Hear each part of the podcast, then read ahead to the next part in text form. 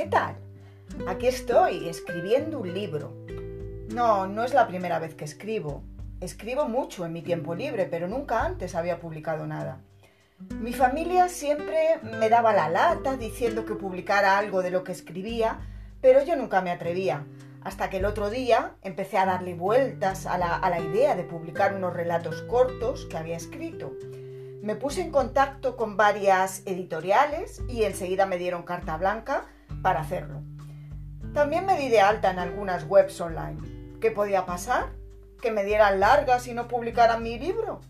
¿Que creyeran que les estaba dando gato por liebre? Mi único objetivo eh, con mis libros es ayudar a que las personas, vosotros, aprendáis o mejoréis español. Eso es todo. Y si lo consigo, pues he dado en el clavo. Así que, después de enviar un ejemplar de mi libro, me fui a dar una vuelta. Necesitaba que me diera un poco el aire. Me daba un poco de miedo esta faceta nueva mía de escritora, pero también me daban ganas de escribir, de compartir sueños, ideas, experiencias con vosotros.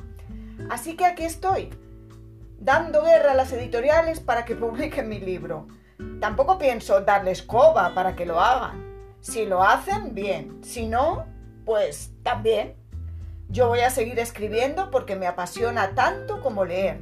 Y de paso, he utilizado en este podcast algunas expresiones con el verbo dar en español. Son las siguientes.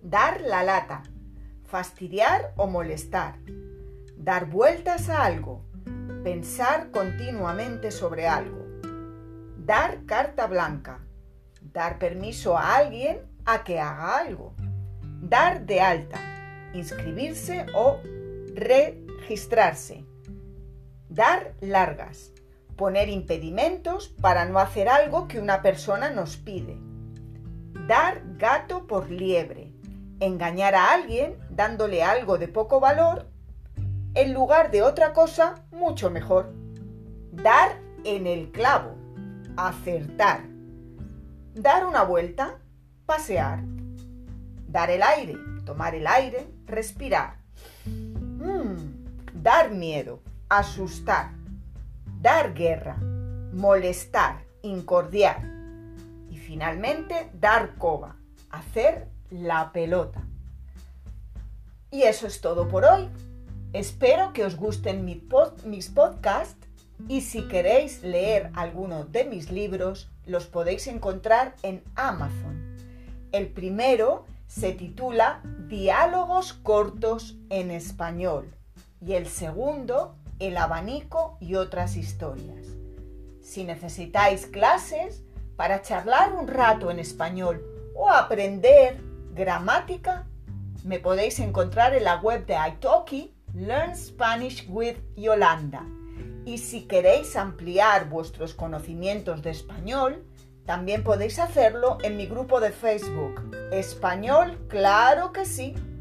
Y ahora sí, me despido. Hasta la semana que viene. Que os divirtáis. Chao.